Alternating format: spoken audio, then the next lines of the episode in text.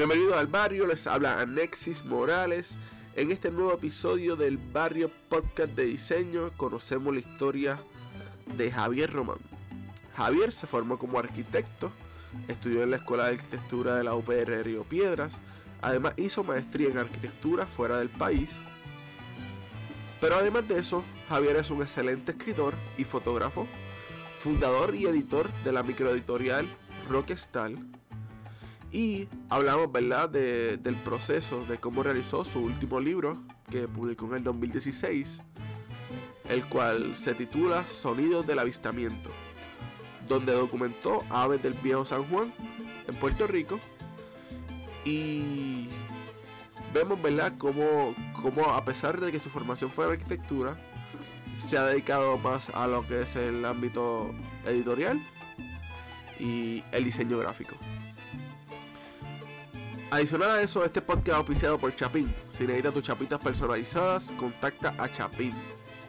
Nos consigue en las redes sociales, Facebook e Instagram como El Barrio Diseño. Nos puedes escuchar en www.elbarriodiseño.org y SoundCloud nos consigue como El Barrio Diseño. Espero que esta conversación sea de su agrado y nada, pasemos ya.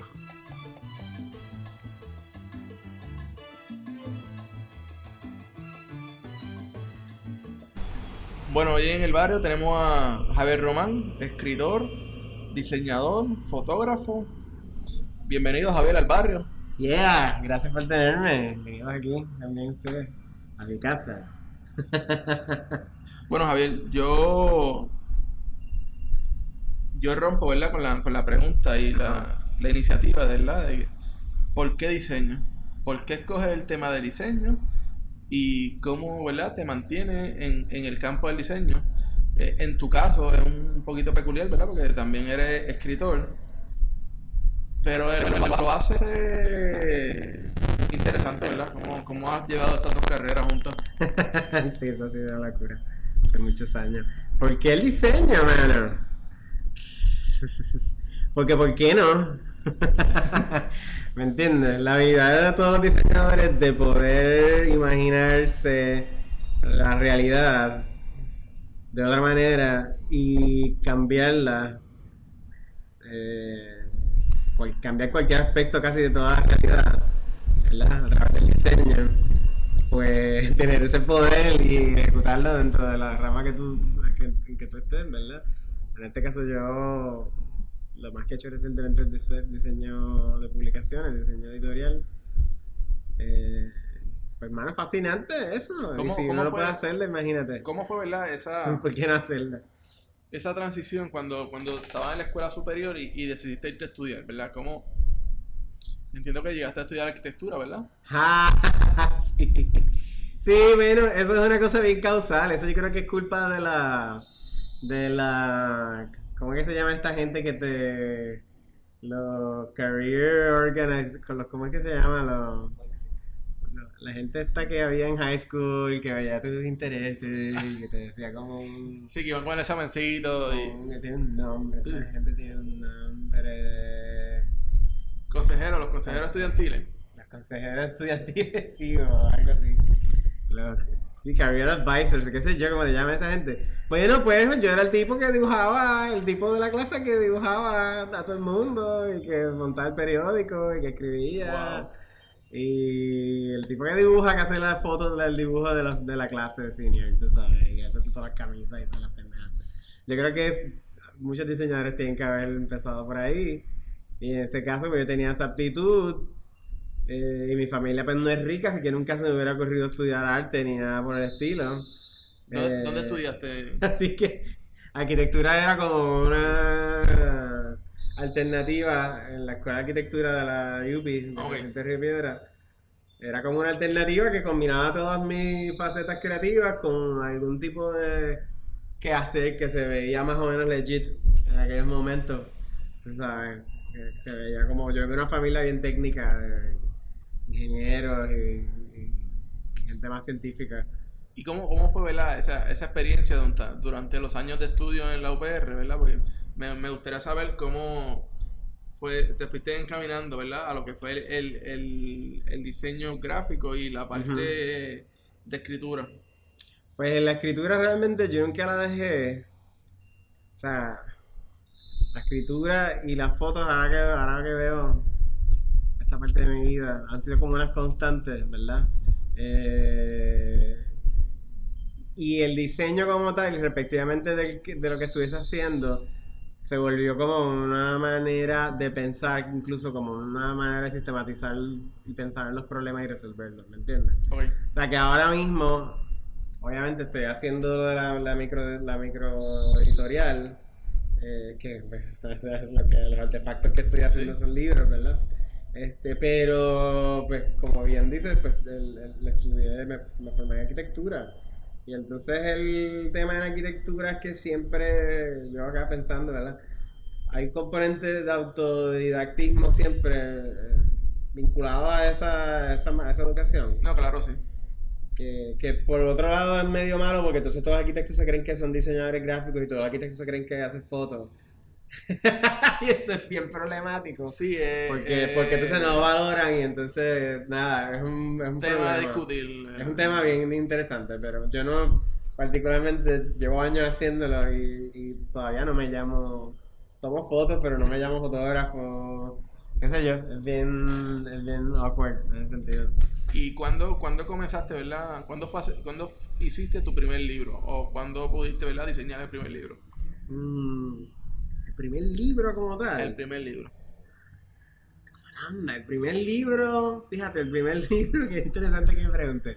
El primer libro tal cual, man, fue una publicación que trabajé para Chipo, para eh,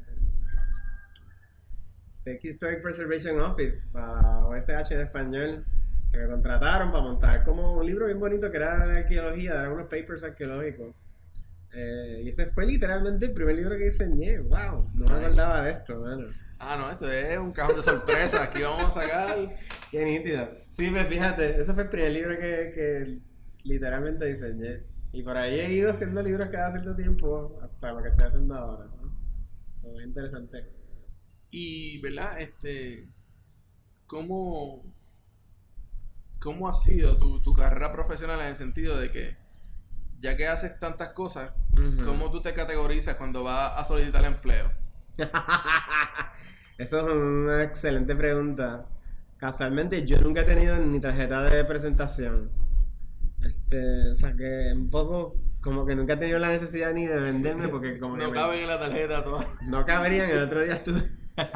sí, las competencias profesionales se saldrían un poco. Eh, no, pues hablando en serio, una pregunta. siempre me han llegado como que los trabajos. Y los trabajos más importantes, ahora que me preguntas, han llegado siempre por escritos que he hecho, por textos que he hecho. Y por eso en algún momento me comentaba sobre qué trabajos me gustaría, me gustaría como reseñar o subrayar. Y por eso pensé en los textos, porque me he dado cuenta que en mi vida, en distintos momentos, los textos han sido como momentos pivotales, ¿no? Como momentos de bisagra, ¿no? De cambios y de, giros, y por eso te, en algún momento te hablé de varios textos en particular. Háblame, háblame ¿verdad? De, de, la exhibición que tuviste en el Museo de Arte de Puerto Rico. Ah, esa exhibición sí que estuvo, estuvo bonita. Esa fue mi primera exhibición solo. Se dio a raíz de un proyecto que ellos estaban llevando, creo que todavía lo hacen. Se llamaban talleres vivos y eran como unas residencias in-house donde traen artistas emergentes y, yo creo que lo hicieron hace poco, pero en fin.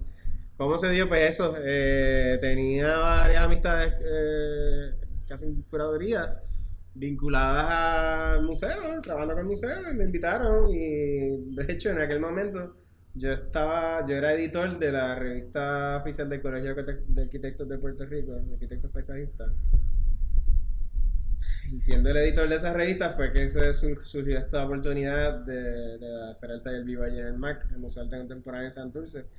Y fue una super experiencia. Estuvo, estuvo bien loco trabajar allí por el día y recibir a los visitantes. Y fue bien importante ese momento porque se dio también con una... Al final hubo como un medio giro porque después de eso hice muy pocas revistas más del colegio porque tuvimos varias diferencias yo en general con la, no tanto con la profesión, sino con la representatividad de la profesión, con el Ajá. oficialismo de la profesión. Y, y la pieza principal de ese taller, que se llama La Gran Miami, que es una reinterpretación del Dark Glass de Duchamp, es una ventana gigantesca, es una Miami, es una ventana Miami gigantesca, que tiene como varias piezas. Y O sea, fue, fue bien dirigida, ¿verdad? Como que a, a la crítica social, ¿verdad? A mi percepción de cómo, Sí. como lo capté cuando leí el artículo. Sí, sí, sí. Totalmente, esa pieza era como una. Yo me fui en el viaje duchampiano y dije, no, no voy a volver a hacer arte hasta como 15 años más whatever. Creo que me he adscrito a eso. En términos de arte, no de fine art, de cosas museísticas o de galerías o de piezas enmarcables y vendibles. Pero esa pieza era como una alegoría de todo lo que yo había visto que era realmente el negocio de la arquitectura y de la construcción y cómo se vincula al, al ser y a la sexualidad y a la política en Puerto Rico y todo ese esquema de producción de patria, ¿no? De producción de país a través del cemento y toda esa. La condición colonial, etcétera, toda la cuestión de la extracción de riqueza eh, y el, del- del deposita- el depósito de riqueza y la extracción de riqueza, ¿verdad? Que es nuestra condición. Y todo eso está en esa pieza y me parece que me divertí mucho haciéndola y, y disfruté mucho esa pieza. Bien cabrona. Y ¿verdad? Lue- luego de eso estuve viendo que, que estuviste trabajando varios artículos sobre el graffiti. Eh, Ah, eso hubo uno después y hubo uno antes. por eso, eh, vi que publicaste uno un tiempo, otro después. Cuéntame cómo, cómo fue esa experiencia, ¿verdad? Porque me gustaría Sí. saber cómo, eh, en qué pensamiento o en qué onda estaba esa primera instancia a luego cuando decides volver a escribir otro artículo sobre eso mismo. sí, eso está, está nítido ese periodo. Lo que pasa es que, de hecho, ese, es uno, ese texto se llama Olviden al graffiti. El otro día alguien me preguntó, oye, ¿tú, tú quieres una-?" Amigo conocido me, me dijo, oye, ¿tú, tú, tú, tú eres Javier Román del texto ese de graffiti? Y yo, sí, eso fue como 10 años, quizás más, 15 años, no me acuerdo ahora cuánto fue. Hace como 10 años, sí, 2006, exacto. Estaban 20 16. Y dije, sí, cabrón, soy yo. Imagínate de cuánto tiempo fue. Y nada, aquello era una crítica, yo vengo de la vena de crítica cultural marxista, anarquista, y pues obviamente todo la, o sea, todo el fenómeno de graffiti en ese momento pues está pasado en ese texto por esa, por esos ojos de lucha de clase y, por esos ojos anti, anti ideología y de, que un poco tratan siempre de desenmascarar el espectáculo social, ¿no? Y, y, y todo el, el- las valoraciones teatrales que, que, que construimos todos como sociedad, que construyen los medios y demás. So, ese ensayo es un poco sobre eso y era como hating toda la, la cultura de la, de la pose y de la cultura del... Toda esta cuestión del maleanteo y al final era como, mano, ustedes son todos chamaquitos, aquí nadie es del hood de verdad, déjense de mierda. O sea, era un poco, ese era el discurso, ese era el discurso al que, al que cómo? se atacaba ese, ese texto. Pero de- y ese texto, de hecho, me consiguió un trabajo en aquel momento, que fue como gerente de proyectos para el Proyecto de Arte Público de Puerto Rico, bajo, eso fue el, de Sila, eh, que, eh, bajo Miguel Rodríguez Casella, que hoy en día es crítico también. Y... ¿Por qué te digo eso? Ah, porque esos fueron de los textos, ¿verdad? Que fueron pivotales dentro del proceso.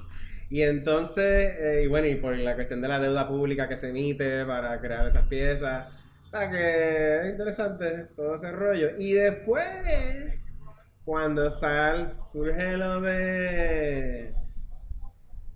Lo de Santurce Ley, pues alguien me pidió como una opinión de, mira, tú que escribiste aquello hace tantos años, mira a ver si escribí otra cosa. Esto fue para Revista Cruce, yo creo, si mal no recuerdo. Que hace fue offline, o ya no sé, lo tienes que chequear, no, no lo encontré, pero bueno. Eh, se llamaba Olviden el Graffiti, y realmente Olviden el Graffiti es como una revisión del texto viejo a la luz de lo que estaba pasando en Santurce. ¿Y cómo, cómo fue aceptado, verdad, este escrito en, en- la cultura del graffiti? Pues me imagino que a grafiteros tienen que haber escuchado esta, o leído, ¿verdad?, esta lectura. En aquel momento a mí me invitaron a la Escuela de Artes Plásticas a dar como una charla del texto. Como, como una versión, una versión de conferencia del texto. Ajá. Y Pues había gente que me quería dar. Porque no entendían realmente lo que yo les estaba tratando de decir, ¿entiendes? Y bueno, y como es un tema tan identitario para tanta gente, como que esto de momento es como sus egos ahí pegados a la pared en pigmento, pues ¿sabes? Lo tomaban como bien personal. Y es como, dude, no, tú no entiendes, esto es crítica, esto no es... Tú dices que estoy hablando de tu trabajo. Pero eso es más, eso dentro de un contexto más mayor donde no se entiende la crítica, ¿verdad? Y donde no se entiende cuál es el papel de la crítica ni el papel del crítico, y la gente no entiende un carajo aquí. Y entonces, eso es como una, era una síntoma, un síntoma más de eso, pues que estos chamacos, no todos, porque yo de hecho pues, era mi amigo de varios grafiteros de aquella época aquí en Viejo San Juan y de la escuela de plástica por los cuales, por lo cual llegué allí a hablar del tema. Eh, so, no todo el mundo, pero eso es lo más pintoresco, era como que, ah, este tipo, este hater, a dar la pela. So, estaba ese componente ahí. pero al final, pues, no, al final para la gente entendió y hoy en día, pues ahora la gente finalmente está hablando de gentrification y de control de renta y otros fenómenos que, que ya estaban ahí en, el, en ese texto. So, pues, tú sabes, las cosas pasan por sí mismas, tampoco hay que...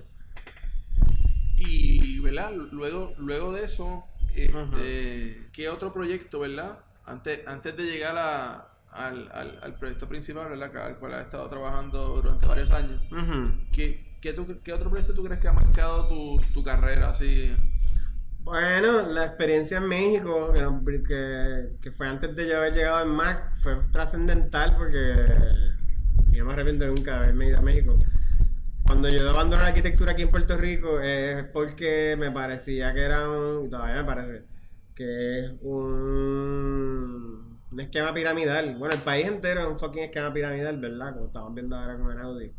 En el caso, con el caso de Audi, ¿verdad? Y cómo funcionan las cosas aquí es como un esquema piramidal, pero bueno, Sí, volviendo me- a ese tema. Me, eh, dicen, me dicen que ha cantado más que Héctor Lavoe cuando cantaba. Bueno, se, se, se murió Juanga y pues ahora está él cantando. Mira, pero volviendo a lo de México, yo me fui para México porque en México tú puedes ejercer arquitectura, pero sin todo el rollo de la, toda la pérdida de tiempo y de dinero que era la, que sigue siendo yo creo la licenciatura acá, que no me interesaba y decía, bueno, no, no me interesa, no, no, no me interesa esto para este proceso, para después hacer un- hacerle lo mismo a otros chamacos jóvenes, no, yo quiero, me interesa entrar en eso. O sea, me fui para México y en México, en- el proyecto que hacía allá, bueno, es que fundamos una firma de arquitectura allá, pero coincidieron los primeros proyectos con, la, con el colapso del, del mercado de bienes raíces en aquel momento. Todos los proyectos eran, bueno, no todos, los, los proyectos más importantes eran, eran como segundas viviendas para gringos que, que se mudaban a México, que estaban buscando hacer inversiones en México. Y cuando se colapsa esa parte del mercado, pues se, pues, se jodió la empresa. Ese proyecto se jodió, pues, porque nunca se pudo construir nada. ¿Y cuántos años estuviste por allá? Tuve casi tres años allá. Dos y pico, pero. pues ya yo me había ido, yo me fui de Puerto Rico, no, pues, no pensaba volver, o sea, yo me fui de Puerto Rico, punto. Yo me ido ya dos veces de aquí. Todo este rollo de, ay, te vas, te quedas, me quito, me quito, fuck that shit. Como que, no Eh. piensen, no, o sea, eso no hay que pensarlo. Como que tú te vas y ya, donde haya trabajo. ¿Qué otro lugar has, has estado, que ha ido a Mm. trabajar o que ha estado por allá? Antes de eso, pues me había mudado a Nueva York. Recibido por un buen pana mío diseñador, Doy Frese. Me acogió por allá en lo que buscaba trabajo, lo que hicieron fue bien poco chivo. Mudarse a Nueva York es hardcore porque yo le digo a todo el mundo, por lo menos mi impresión, tienes que estar listo para estar un año en, En las peores condiciones. en las peores, sí, sin trabajo, punto. ¿no? Eh, y, es una- y tienes que tener un cojón de ahorro y se te van se te van así porque deben así bien cara, pero ya aquí igual está, está igual de caro acá también. So, nada, me fui para allá, después regresé a Puerto Rico porque me habían ofrecido algo en el gobierno, por eso fue durante Aníbal Acevedo. Y ahí fue que tenían la, toda la garata aquella con el Senado y cerraron el gobierno. Y yo dije, ya, ¿por qué me tuve que mudar para acá otra vez? Me tuve que ir otra vez y ya, ya había hecho unos contactos mexicanos con un socio, con quien fue luego nuestro socio en, en Nueva York. un amigo mutuo mexicano, entonces pues eh, esa persona quería irse ya también de Estados Unidos y nos invitó a México a hacer la empresa allá y ahí fue que surgió ese proyecto de diseño allá, pero eh, pues también allá diseñaba otras cosas. Yo era profesor de, de diseño inmobiliario en una escuela de diseño, Centro de Cine, Diseño y Televisión en el, en el DF, el Instituto Federal, que es una ciudad maravillosa. Creo que todo el mundo debería vivir en, en México, obligado por lo menos un año. No esa mierda de irse en a- Ah, es que no es lo mismo vivir en un sitio que visitarlo. Entonces aquí la gente, aquí una muy mala comprensión de lo que es Latinoamérica y por eso fue que ahorita te estaba diciendo que me encanta. Me preguntaste co- qué proyecto había sido significativo y yo, bueno, pues fue totalmente significativo porque haber tratado de hacer eso allá me cambió toda la visión de lo que es Estados Unidos, de lo que es Latinoamérica, de lo que somos nosotros, los puertorriqueños. So, yo creo que eso fue súper importante. ¿Y cómo fue esa, esa experiencia como profesor, ¿verdad? Y educador allá en México? O sea, ¿cómo, cómo, cómo tú lo compararías con, con el diseño en Puerto Rico? Ah, la experiencia como profesor no es muy distinta. Eh, quizás como los mexicanos viven en una metrópolis de mayor tamaño que la nuestra, quizás, bueno, quizás no, de hecho, tienen como unos trasfondos mucho más variados que aquí con Puerto Rico, que la, extracción de la gente es más, más, más parecida entre sí. Eh, Pero fuera de eso, el mundo del diseño, pues, se parecen muchas cosas y, y es bien distinto en otras. Yo creo que se parece en lo chiquito, en lo, en lo cerrado de los círculos profesionales. Porque siendo una ciudad tan de millones de habitantes, como que todos los diseñadores se conocen y como sigue siendo como bien incestuoso la disciplina en ese sentido. Igual la arquitectura, todas las, todas las disciplinas son bien chiquitas, que en ese sentido se parecen mucho. Pero en otro sentido no tienen nada que ver, porque México es un fucking país rico y la gente, la apreciación del diseño otra, porque la gente se gasta chavo en, en, en- en su diseño, en que le enseñen cosas, ¿entiendes? Desde ropa hasta aquí se, se da, pero en menor, en menor medida, o sea, no hay como una noción así tan extendida aquí del valor del diseñador como lo hay allá, como tampoco hay una hay industrias pesadas o hay ese componente de que estaba mencionando de rediseñar la realidad completa. Vamos, aquí no lo hay tampoco, pues porque allá sí es un país rico y tenemos otros recursos, ¿entiendes? Pero entiendes, entiendes que, va- que es bastante sustentable entonces el negocio del diseño en México. Sustentable. En el sentido de que Sentido ah, económico ah, y exacto. demás. Ah, no, claro, yo creo que es más fácil. Es más fácil, hay más chavos, hay más gente de dinero, hay más gente educada, hay más apoyo del Estado, hay más apoyo de entidades privadas. Yo- de lo que yo vi allá y de lo que he visto de mis estudiantes, lo que, lo que han hecho y lo que se han convertido algunos. Eh, no sigo todos, ¿verdad? Pero siempre es bien nítido hay algunos que te, te escriben y te dicen lo que están haciendo. Sí, yo creo que, que allá hay más es más sustentable el, todos los diseños y hay un mayor aprecio cultural en todos los niveles del, de los- del diseño, de todos los diseños, mobiliario, gráfico, you name it, arquitectura. Y cuando, cuando regresaste, ¿verdad? De, de México en- en esa situación, ¿llegaste a tener como que para diseñar inmobiliario o algún tipo de diseño más industrial que gráfico? ¿O siempre te mantuviste desde que llegaste a la isla en el gráfico? Pues yo no dejé nunca el gráfico porque siempre, eh, incluso durante ese periodo en México, yo diseñaba desde identidades, o sea, siempre me mantuve diseñando desde identidades para particulares o para negocios pequeños eh, y publicaciones, eso como que nunca se fue, lo que cambiaron mucho fueron los, fueron los clientes, te diría. Este, cuando llego acá me mantengo en la educación porque empiezo a dar clases, cuando vengo para acá de regreso, pues empiezo a dar clases en la en Art Poly, cuando estaba Miguel Rodríguez, que aquel fue un momento verdaderamente memorable dentro de la historia de, a mi de, la, historia de esa escuela y lo que estaba pasando. Y de efervescencia y, y los diseñadores que habían. En aquellos momentos eran la, era la, la huelga de la Yupi también. Y había como una fuerza ahí en la calle que hoy en día no existe para nada. Estamos hablando más o menos del 2010, más o menos. Sí, esto fue 2009, sí, la huelga de la Yupi, exacto, por eso... Por Sí, eso te, te pregunto, ¿verdad? Porque en, en- Era bien nítido. yo estaba recién graduado de la, de la escuela superior Ajá. y fue cuando entró el, el cierre de gobierno. Eh, yo iba a estudiar en la UPR de Río Piedra, no estudié en la UPR de Río Piedra porque me habían aceptado en arquitectura y Ah. como dijeron que iban a atrasar el semestre seis meses. No, yo dije, no puedo perder el tiempo. Conocí, ¿verdad? Lo que fue la, la Escuela Internacional de Diseño del Turabo y, Claro, que es una alternativa, se ha convertido en una super alternativa. y al sol de hoy, pues soy diseñador, ¿verdad?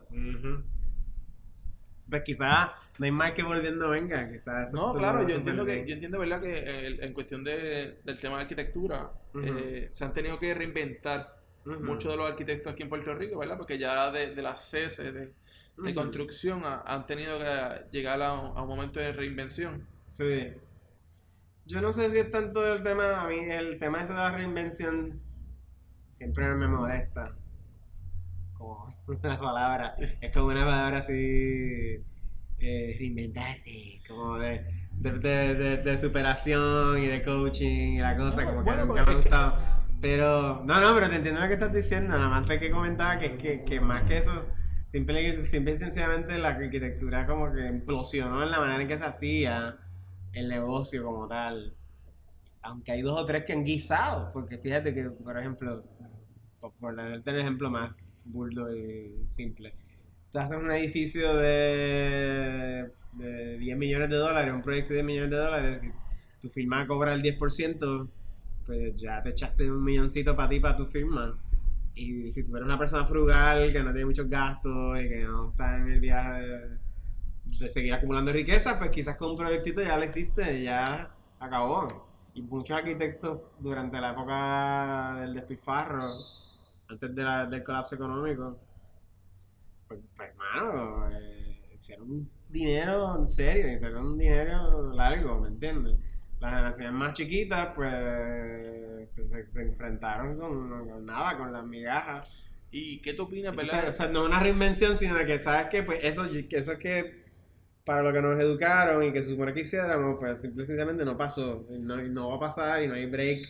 ¿Me entiendes? Yo nunca voy a hacer un proyecto de 10 millones de dólares o whatever. ¿Tú me entiendes? Como que ni me interesa quizás, tú sabes. Como, pues, whatever.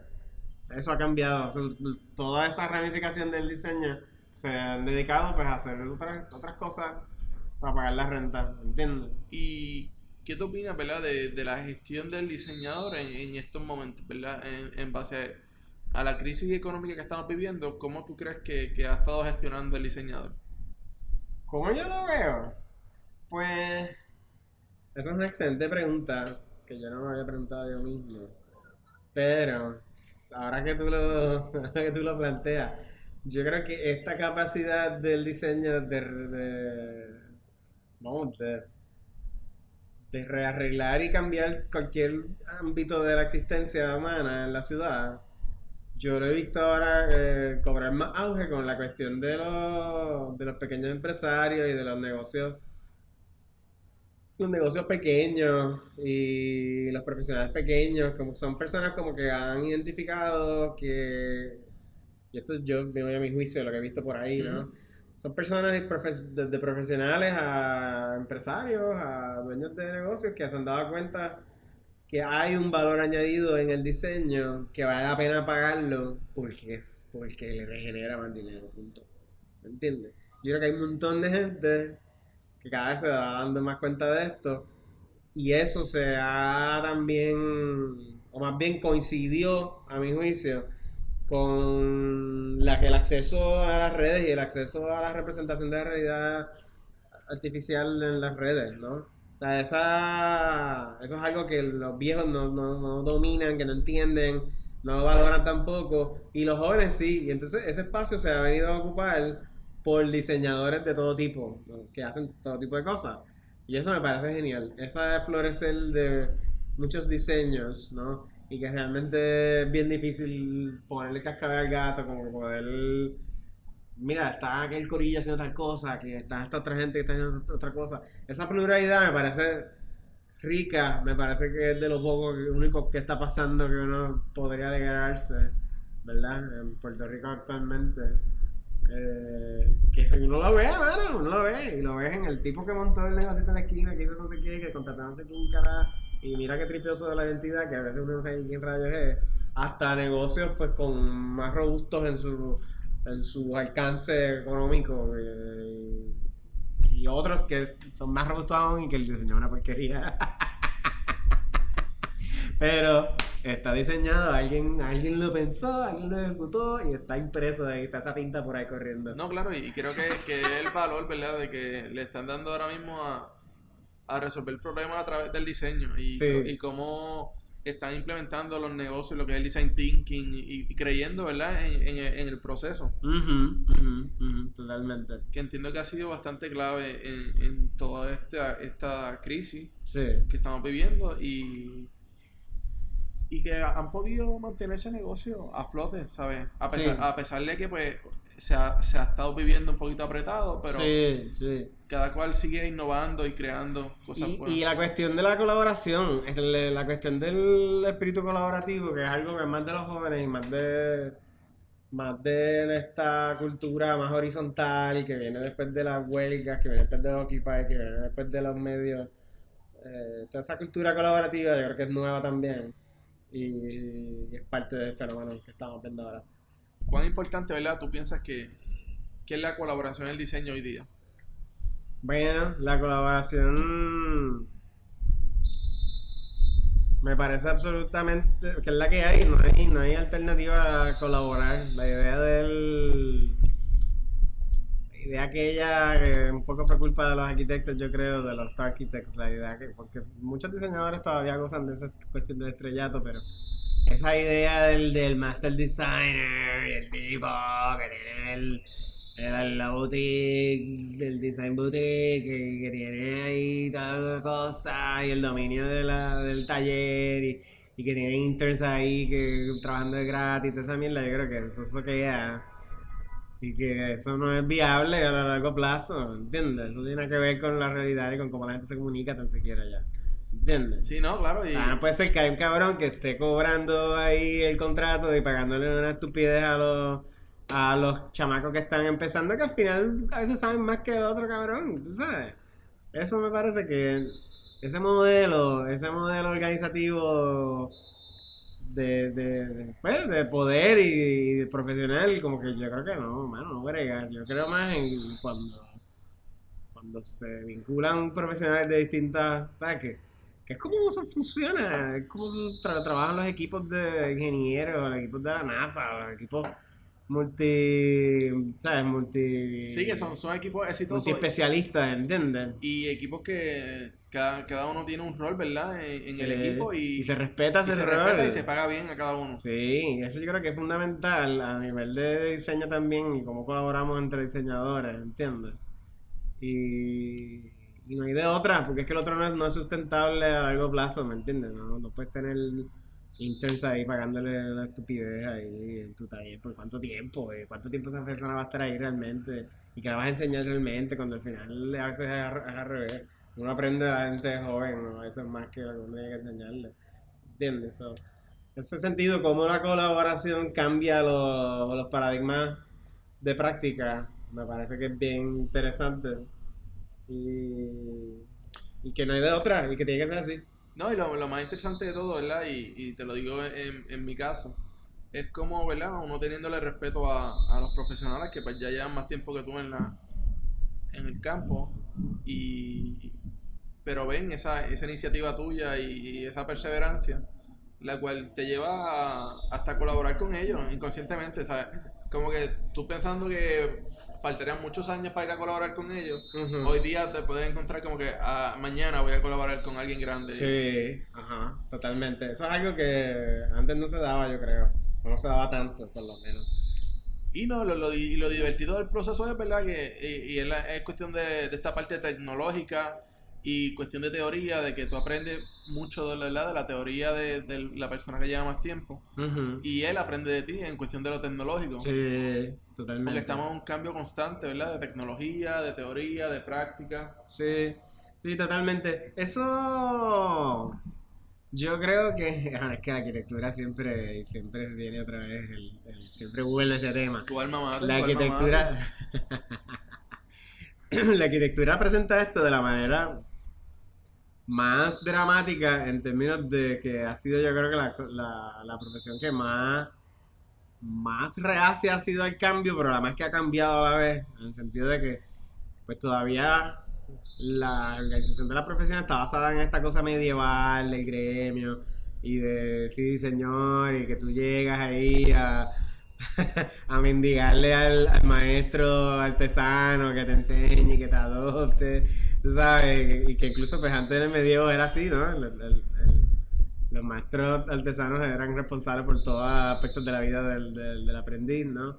Pues entonces esos, esos medios, esas formas medievales, hermano, nos las hemos quedado eh, en la arquitectura más que en, más que en las demás profesiones. Eh, y todo eso pues ya no existe, eso, eso es parte del pasado. Y, ahí también está la cuestión que en Puerto Rico se mezcla yo creo con el, con el patriarcado y con la cuestión, la dominación masculina de la, cultura. Nosotros lo mezclamos con, con eso y tenemos esta... Ay, esta cosa de la vaca sagrada, esta noción de que pues el maestro es viejo y le dicen a la gente maestro. Y la cuestión del maestro, yo creo que eso también es como, como que hay que darle foco. Y no es que uno no respete a la gente mayor, pero se han aprovechado mucho de eso para, pa, pa, tú sabes, para no dejar que otra gente crezca. Yo creo que, que ¿Me también- entiendes? A la velocidad que supone que crezca. Es un punto, ¿verdad? Que, que ha cambiado el, el, el rol, ¿sabes? Más que un maestro, es como que este mentor, ¿sabes? Y no es Sí. un mentor en el cual estamos acostumbrados a ver, ¿verdad? Que era como que el mentor que te llevaba por, por toda su carrera, sino que es este mentor que puede entrar en una etapa de tu vida, darte un coaching y salir de tu vida y tú quieres seguir creciendo como profesional. Sí, se aprenden cosas, pero mira, al final el tipo no te va a dar sus clientes, ni, te- ni te va a dar los contratos, ni te va a dar los chavos. Entonces, esa, esa necesidad de crear, que ahora eso es el el self-branding, ¿verdad? La cuestión de tu brand. Cómo tú creas un público y cómo tú cautivas un público que al final es quien probablemente pague por tu trabajo, por distintos tipos de trabajo, ¿verdad? De, de acuerdo que sea tu, tu modelo económico el que establezca. Y yo creo que eso nadie te lo va a enseñar.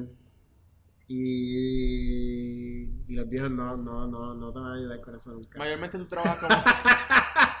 mayormente, mayormente tú trabajas, ¿verdad? Como, como independiente o freelance, si no me equivoco.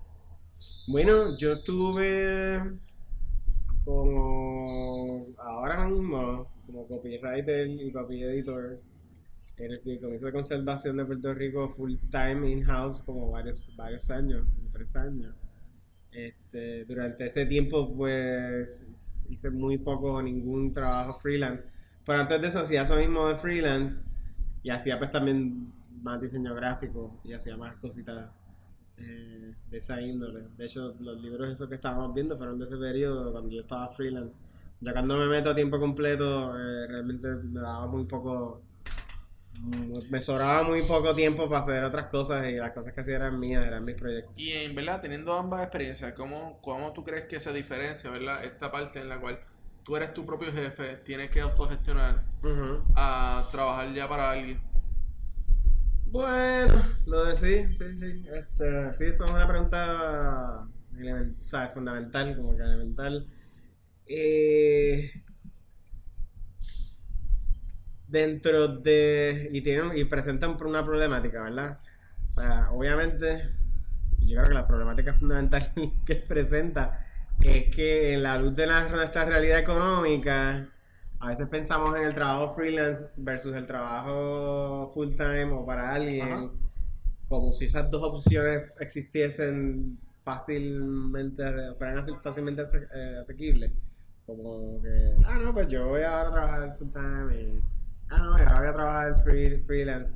O sea, nunca debemos mirar ambas cosas como asumiendo que siempre van a existir. Porque la tendencia, obviamente, ha sido, el neoliberal ha sido a ir desapareciendo este tipo de, de puestos o de trabajo freelance y sustituyéndolo por consultorías baratas para tener que pagar eh, beneficios marginales, para tener que ganar, pagar, eh, tú sabes, eh, derechos laborales, eh, un montón de cosas que los patronos por ley tienen que pagarle a sus empleados a tiempo completo. O sea que como diseñadores como que siempre, siempre, idealizamos las dos cosas como si siempre estuviesen, pero realmente no están. La diferencia pues son, para mí la diferencia es esencialmente, y yo estaba en los dos lados, ¿no? Es esencialmente sobre que tú le dedicas el tiempo más. Cuando estás freelance, obviamente tienes que hacer un montón de cosas que son engorrosas y desagradables, como mantener cuenta, cobrar, eh, facturar, ese tipo de cosas, versus trabajar para alguien que te, te dan. Lo peor que vas a hacer es, qué sé yo, llenar un timesheet o alguna cosa así, pero al final alguien te va a pagar y ya, y no te importa si, le, si el cliente le paga o no le paga, el tipo te tiene que pagar, ¿no? Cuando estás freelance, pues entonces tú eres el que te clavas cuando el cliente no te paga o te paga tarde o whatever. So, esa... La diferencia para mí es eso, como que la cantidad de tiempo que le dedicas a distintas cosas. Digo, además de los beneficios marginales que cuando trabajas, pues, sabes, para alguien pues tiene ciertos beneficios. Este, pero aquí el modelo económico bueno, que cuando ves las compañías más grandes es progresista en Estados Unidos.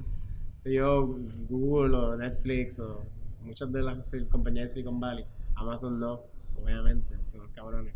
Pero el modelo en Estados Unidos es a, a proveer trabajo serio y trabajo de verdad, o sea, a los empleados y a, y a, a preocupar, al patrón a preocuparse por sus empleados, más allá de, de pagarle un plan médico, ¿no? Es más complejo que eso.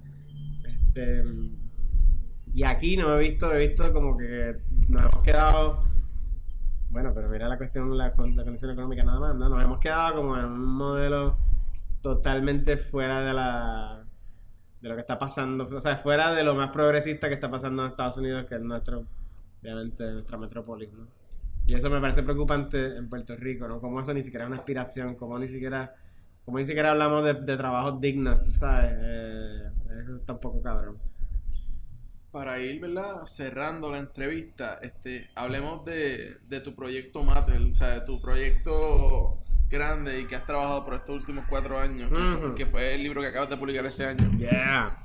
Pues mira, sí, eh, claro, este, el proyecto más grande que tengo ahora mismo, el principal, la microeditorial Roquestal LTD, eh, que realmente es un sello editorial y ya que yo creé para publicar este primer tomo, el primer volumen que, que saqué con la editorial, la microeditorial, que se llama Sonidos del Avistamiento, que es el- este proyecto que estás mencionando que es un libro sobre un libro de fotos sobre las aves del viejo San Juan que fue un proyecto que se dio como bien orgánico bien interesante porque fue un proyecto que se fue creando con el mismo público que el mismo proyecto iba generando ¿Y cuánto tiempo más o menos te tomó?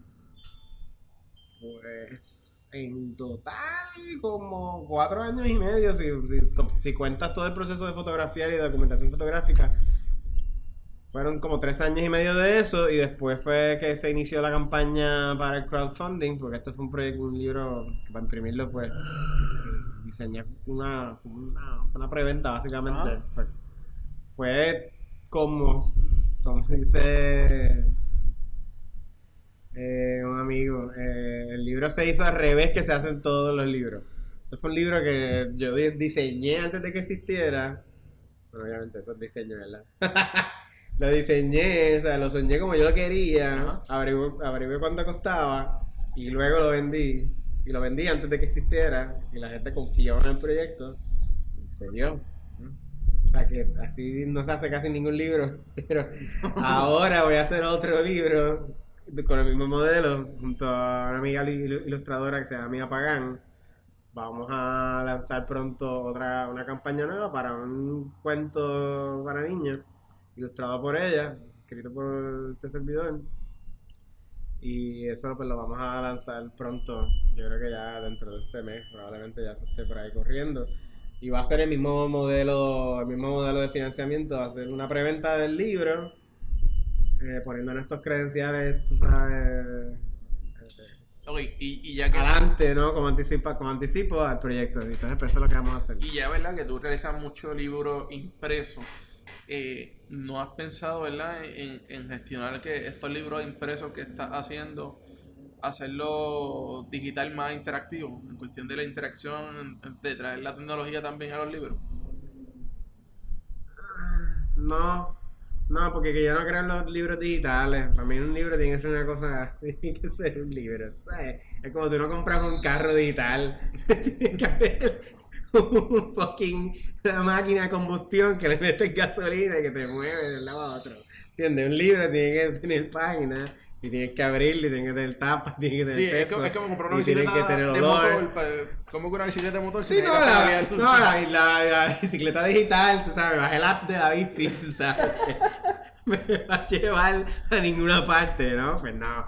So, yo nunca, nunca, nunca me han gustado los libros digitales, nunca he tenido libros digitales. A veces tengo PDFs y, y los leo, pero, pero yo, no- yo marco los libros, yo los escribo, yo, ¿sabes? Los disfruto, me los, llevo, a, me, tiro con ellos en el sofá, me los llevo a la cama, qué sé yo, donde sea. Eh, los llevo por ahí a la playa, qué sé yo. Y el libro digital, eso no, funciona, es una mierda.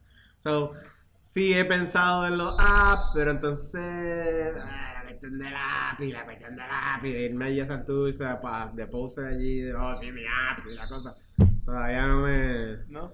No, aparte que el, el- producto que tengo ahora mismo es un libro de aves que me han sugerido que cree un app al respecto, pero realmente ya hay muchos apps que son excelentes. O sea, que yo tampoco hago las cosas...